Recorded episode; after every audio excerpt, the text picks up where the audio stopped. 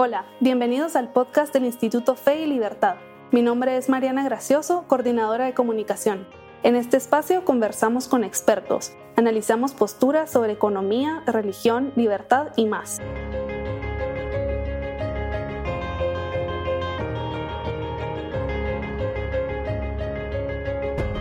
Bienvenidos a un nuevo episodio. En el episodio de hoy discutiremos las consecuencias y el impacto que trae la guerra en las sociedades, cómo la guerra afecta la integridad de las instituciones, el desarrollo de la cultura, el crecimiento de la economía y más. La experta que nos acompaña hoy es Jennifer Brick Murtsashvali. Ella es profesora y directora y fundadora del Center for Governance and Markets en la Universidad de Pittsburgh. Además, es una académica prolífica y, y escritora. Es autora de tres libros, incluyendo Land, the State and War, Property Institutions and Political Order in Afghanistan. Esperamos que lo disfrutes. Thank you very much for agreeing to, to this podcast. We are very excited to talk to you about uh, war and, and development. It's a pleasure. Um, so before before we delve into the subject matter, uh, can you tell us what the Center for Governance and Market is, and and what do, does it do? So uh, our center is a very new research center at the University of Pittsburgh. And we are very Ostromian. Mm. We are very focused on understanding the informal de facto rules of society. And our, our center works across many different subject areas from um, economic institutions and property rights to security issues to even the governance of emerging technologies. And what unites all of the faculty in our center is this really real commitment to understanding bottom up processes because if uh, you know when people make public policy if they don't understand the rules the informal rules of the game they're going to make a lot of mistakes. So what we try to do is to bring to the world this understanding of bottom up processes and how they're important for public policy. So you must uh, have an interdisciplinary uh, crew. Very very interdisciplinary. We have about 20 faculty across we have english language professors literature professors. Mm. we have computer scientists who are looking at bitcoin and blockchain um, and spectrum governance. We have law professors um, people in the education school uh, of course political science and economics so very interdisciplinary. And, uh, and lots of partners around the world yes. Well. do you do you work around the world or just in certain areas? We work all over, okay. and and we're growing. We're new, so we're very excited to work with UFM and colleagues here in Guatemala as well. That's great. That's that's really great. Um, I think most people would agree um, that war and violence breed poverty, and and that it retards economic growth. And in your fieldwork, um, have you found this to be the case? Yes, of course. You know, war has a huge impact on economic growth, and, and there's so many reasons for this. Um, a lot of reason has to do with the displacement. Um, a lot of it has to do with the way international aid and assistance comes to communities. A lot of it has to do with the repression of community norms, because during war, people sort of go into hiding like a lot of the networks that make communities work so well and that promote flourishing, um, they dissimulate, they disintegrate, and it's really hard for people to work with one another. So I think that's one of the big reasons that we look at from the bottom up about why um, the why countries face such difficult challenges during war. What happens to private property during war? So it's a really good question. And I think in every country, it's going to look a little different. Um, you know, I've spent so much time working on Afghanistan mm. where um, there was no real private property rights. All land was owned by the government. Uh, and so, in these cases where you have very strong formal rules, despite the fact that the state is so weak to enforce them, this breeds a lot of informality. Mm-hmm. So, this is where you begin to see a lot of informal rules and um, informal organizations compete for ownership of private property. And that could lead to a lot of conflict, mm-hmm. right? Because the rules of the game are not clear and it's right. not clear who's in charge. And that leads to a lot of violence. So whoever's the strongest can take the most. Okay. And, and, um, I think we've noticed that that in places like where, what you were talking about, where people go underground or they or they or they have to leave their their property. It, that sort of wreaks havoc also. Where in in other countries, where where there have been some private property rights established.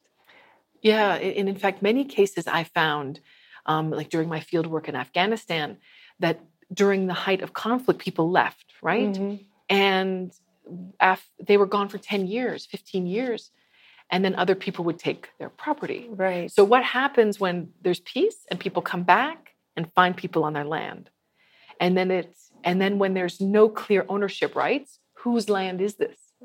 Mm-hmm. And then 10 people can say, I have a property deed mm-hmm. because you have so many different governments, so many different authorities. It becomes very hard to resolve these conflicts. I can I can just imagine. Um, and and what happens to governments also? I think that's that's an important question because um, governments do they grow in size and functions? Do they become more overreaching, or or do they become less able to to um, actually administer the country?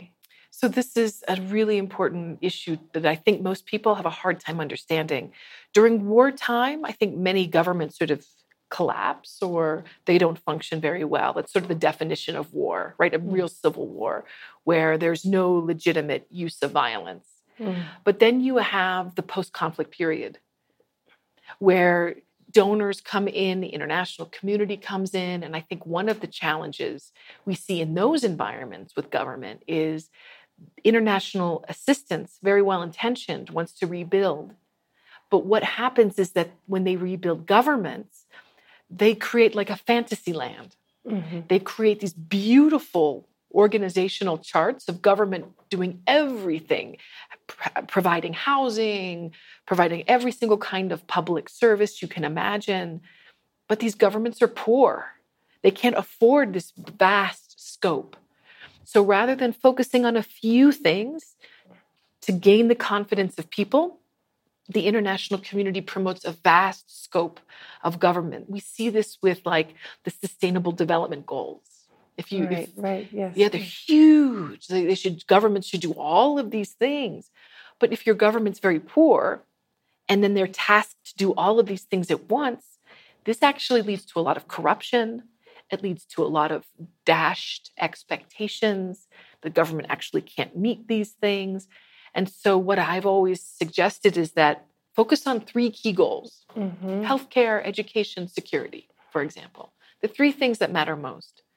But instead, we see you know the international community focus on so many things and of course the local government follows right. what the donors say because that's where the money is and so this to me leads to a very unsustainable project and i actually think it triggers conflict later it's sort of like a vicious circle again, instead of allowing uh, the country to rebuild on its own uh, resources and, and based on their own sort of informal uh, rules. They it, it, it's sort of a top down, very top down, very top down, top down approach Absolutely. that is not not realistic. No, and it leads to very these vicious circles. Exactly. Mm-hmm.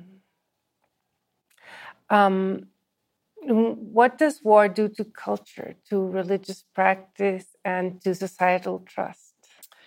So it really damages social trust, right? We know that violence can damage social trust in most cases, but in some cases we do find some some cases that it's actually can be strengthened between so social so, trust between groups can sometimes be strengthened within groups between uh, groups of different ethnicities, for example, sometimes it can be very hurt.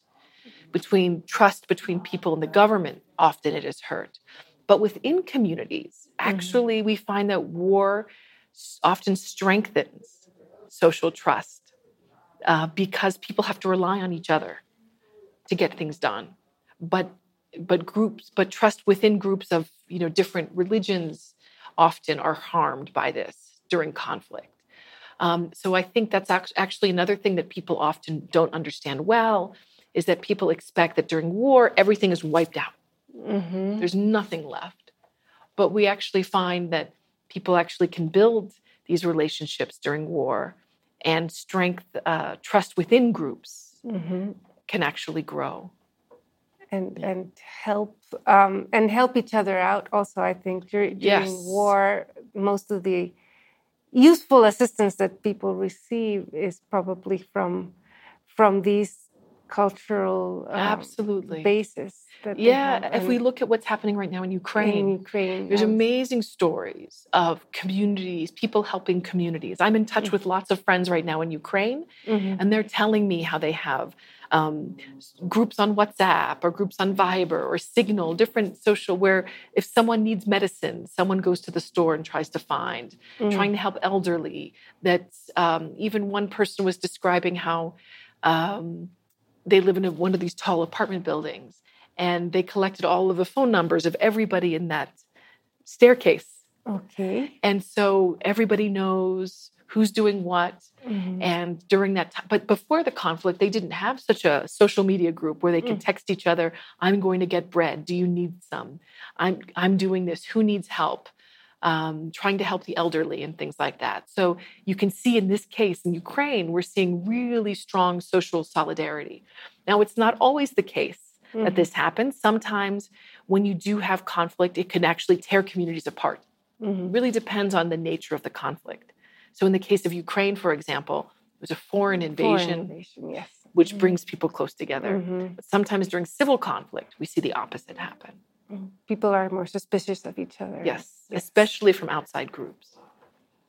Um, your book deals with complex realities of, of Afghanistan. I think um, very few people have studied Afghanistan in the way you have. Um, and it's a country that really has suffered decades of, of war, uh, in which both the Soviet Union and the United States played uh, an important part. Can, can you tell our audience sort of what the effects of this war has had on, on Afghan citizens and what, what happens next. Yeah, I mean it's it's really difficult, right? I mean the the amount of loss, the amount of violence, everyone has suffered from this, and uh, you know people have different coping strategies, but it's it really I think decimated people's trust in authorities, government.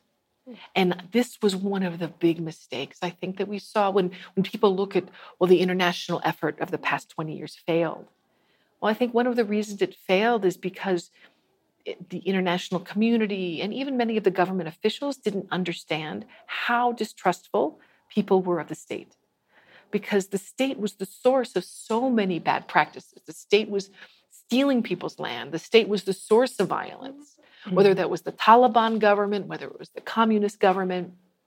So there was a very famous um, American general who went to Afghanistan and he said, We are going to help and we're going to bring government in a box. And we're going to go to rural areas and we're going to bring government in a box and, and show people you know how government can work. And and i think he was thinking as an american of you know trash collection and service provision. And to afghans the idea of government in a box was like tax collectors and police taking bribes and really bad behaviors that people have such mistrust of authority that the last thing they wanted was the government. And it's not because people don't like the government or don't want, people actually have a strong desire for a functioning state. But the functioning state that they know and they have seen is not one that they want. That, uh, but they know that there's something better that can be achieved. Mhm. But they know that you know, especially the past 20 years, the government was terribly corrupt. Mhm. So when we were saying, oh, government in a box, they're saying, like, this is just going to be bribes. It's going to be people abusing us. And um, so before extending government, we need to think carefully about how people understand what that is Mhm. and how long it takes to transform that into something that serves citizens. It, it should be bottom up, right? Absolutely. The rebuilding and not and not sort of imposed. Like bringing government in a box is sort of Absolutely. it even sounds artificial. of course. Of of course. just just bring it. Yeah. Yes. Um, in your book, you say that Afghan forms of local government are surprisingly democratic. Um, and in contrast to the reputation of the Taliban, that has uh, this reputation for authoritarian rule. So, how do you reconcile these two levels of government? it's it's never been reconciled in Afghanistan. And I think that's the reason why we have this ongoing conflict is that no government has ever recognized the power of communities and their ability to self-govern. And the Taliban are making the same mistake right now that every single government before has made. Is they have a vision for what the country should look like and they're imposing it from the top. Mm. This is what happened over the past 20 years. You had technocratic government in Kabul that wanted to impose its vision on society. The international donors wanted to impose their vision without actually asking people what they wanted. And over the past 20 years, there were no elections for local officials. People had no voice mm-hmm. in what the state looked like. So there's until this issue, and it sounds so simple, right? Yeah. I mean, it sounds obvious, but why um, it's never been in the interest of the international community to devolve authority mm. because the international community wants to consolidate power. They're thinking about leaving quickly. They want unity of command mm-hmm. and to deal with one person in the government. It's too complicated to deal with so many people. Mm. And of course, if you're a new president coming to power, you want to defeat all your rivals. So it's very convenient for you also to have strong unity of government. So this is why we never see this happen. And of course, it's messy Right. And sometimes it's not perfect. And sometimes it's easier to administer programs from the top and less efficient mm. to do it from the bottom up, especially in the very beginning. But the trade off is that you lose legitimacy. And so none of these governments in Afghanistan have ever had legitimacy, is the problem.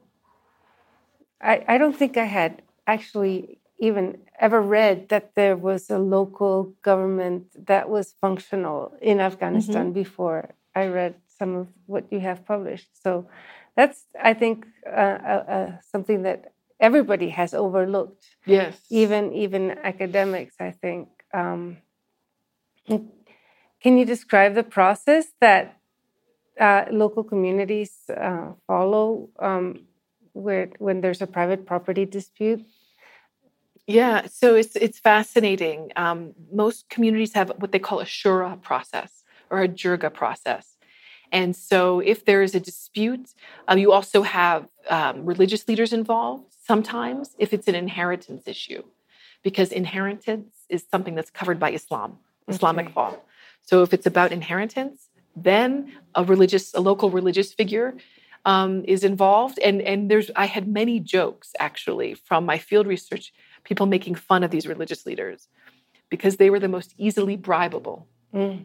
it surprised me because I thought, oh, religion in Afghanistan is the sacred. Mm. And they know you can get any village mullah to say what you want. There's so many of them, and you can go from mullah to mullah, and you find the mullah who will most accept um, your family's decision.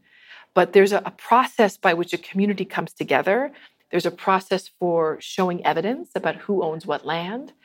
And uh, unlike um, you know elections, which are democratic, the the process by which land disputes are resolved are by consensus. Mm. So it's not just one day you show up in court, it's a conversation mm-hmm. over many, many days and even weeks to figure out who owns what and why and what is the solution.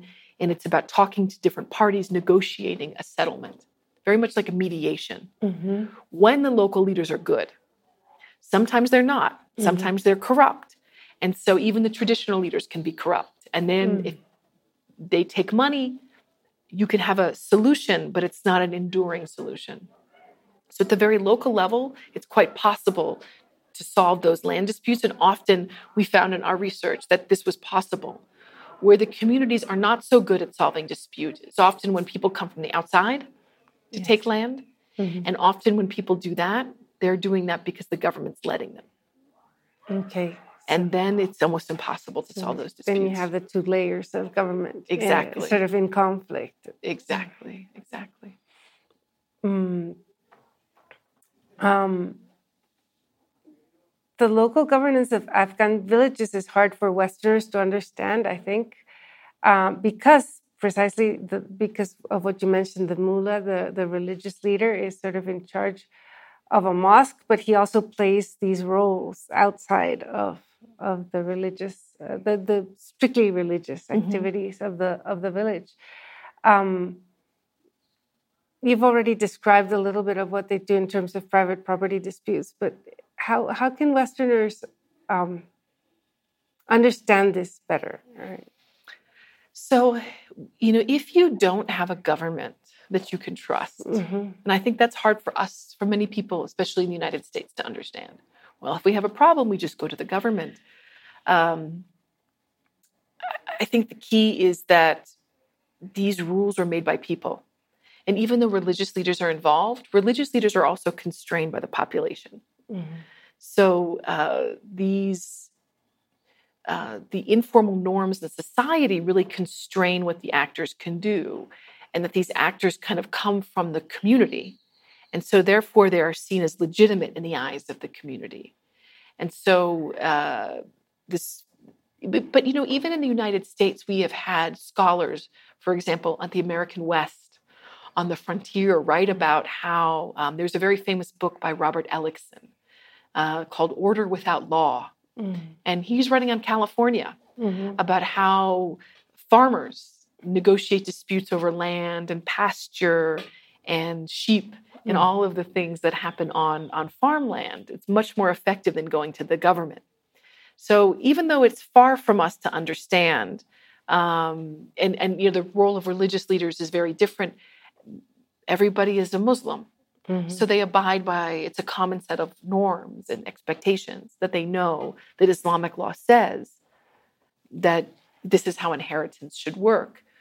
But there's also variation within. So then where you can find one mullah who says one thing and one mullah who says another, there's different interpretations of law, just like you would find in any other country.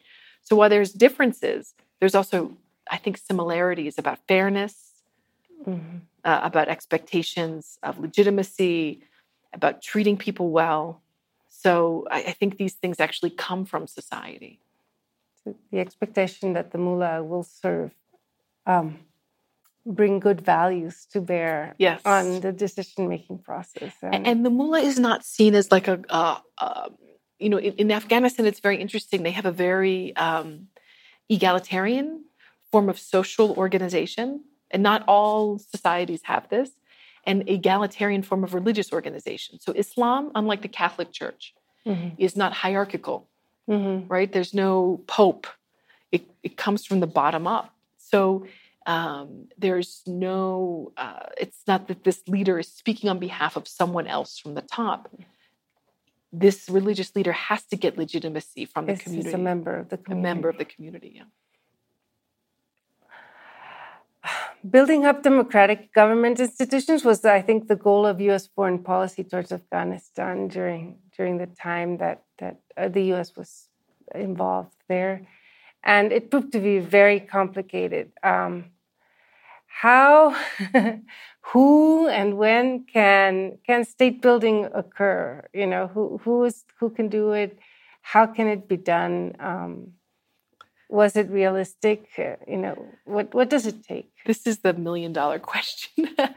and you know, I think one of the the assumptions is that the US was there to build democratic government, but my experience is that the US was very confused about why it was there. And it was very hard to understand what the mission was because at sometimes it was fighting terrorism, at other times it was government in a box, at other times it was building democracy and you would talk to different, you know, I would speak to different military officers, try to understand how they understood the mission. And often they would ask me what I thought the mission was. So I think this was one big lesson is there was a lot of confusion about why the United States was there. At first it was fighting terrorism. Mm-hmm. We remember 9-11. Yes. But then the mission changed over time. Um, but I think the problem with state building is really the top down, mm. the top down effort uh, it was very prescriptive. A state needs this, this, this, and this. And then people thought if we could just throw money at the problem, that we could solve it. And then the longer the US was there, the harder the problems were to solve. And then the more money they kept throwing at it. If we only throw money, we'll find a problem, we'll find a solution. But it was amazing because that didn't work. But the more it didn't work, the more they kept throwing money at it, thinking mm. it's a resource problem. But the money just made things worse it wasn't a resource problem at all. Mm-hmm. There was mm-hmm. too much money. Mm-hmm. Afghan society couldn't absorb it, mm-hmm. it led to vast corruption. And that corruption really hurt people's trust in government. So, in order for state building to work, I think we have to think very carefully about the scope of the state, limiting what the state does. And that may sound very counterintuitive and even cruel, right? Because you think about we want to help people and, and these poor societies have no health care, no education. Let's do everything for them. But by doing everything for them, we end up doing nothing. Mm-hmm. And by focusing on a few goals, shared goals that everyone shares, then I think in doing it really from the bottom up would allow uh, the state to gain trust and gain confidence. Can you recommend additional reading for our audience on, on Afghanistan or, or, or these issues? Yeah, absolutely. Um, there's a brilliant book uh, by an anthropologist. His name is Thomas Barfield. It's called Afghanistan mm. uh, Political and Cultural History. And it's a brilliant book because it's easy to read. Okay. and, and he writes in a very easy style, um, even with a sense of humor. Okay. So I'd really recommend Thomas Barfield's book on Afghanistan for people who are interested in general history. Mm-hmm. He has a very interesting model in his book. He talks about the American cheese model mm-hmm. versus the Swiss cheese model. and you know, American cheese is like a square mm-hmm. and it's and it's one shape and it's con- consistent throughout. Mm-hmm. And he says what the United States tried to do was impose American cheese mm-hmm. on Afghanistan and pro- impose uniformity of government across this very uh, diverse, diverse mm-hmm, country, mm-hmm. where a Swiss cheese model has some holes, each piece looks different, and you don't govern each place. Each place looks a little different. Mm-hmm. And I really like that way of thinking, of looking at how the communities look and then making governance decisions based on that. So I, I think it's a very clever book. Mm-hmm. Um, yeah, so I'd really recommend uh, Thomas Barfield's book on Afghanistan. Thank you very much, Jen, for this interview. Yeah, we really appreciate it. Thank you. Gracias por acompañarnos en un nuevo episodio del podcast Fe y Libertad. Si quieres conocer más sobre lo que acabas de escuchar, ingresa a www.feylibertad.org y descubre nuestros podcasts y blogs. Nos vemos a la próxima.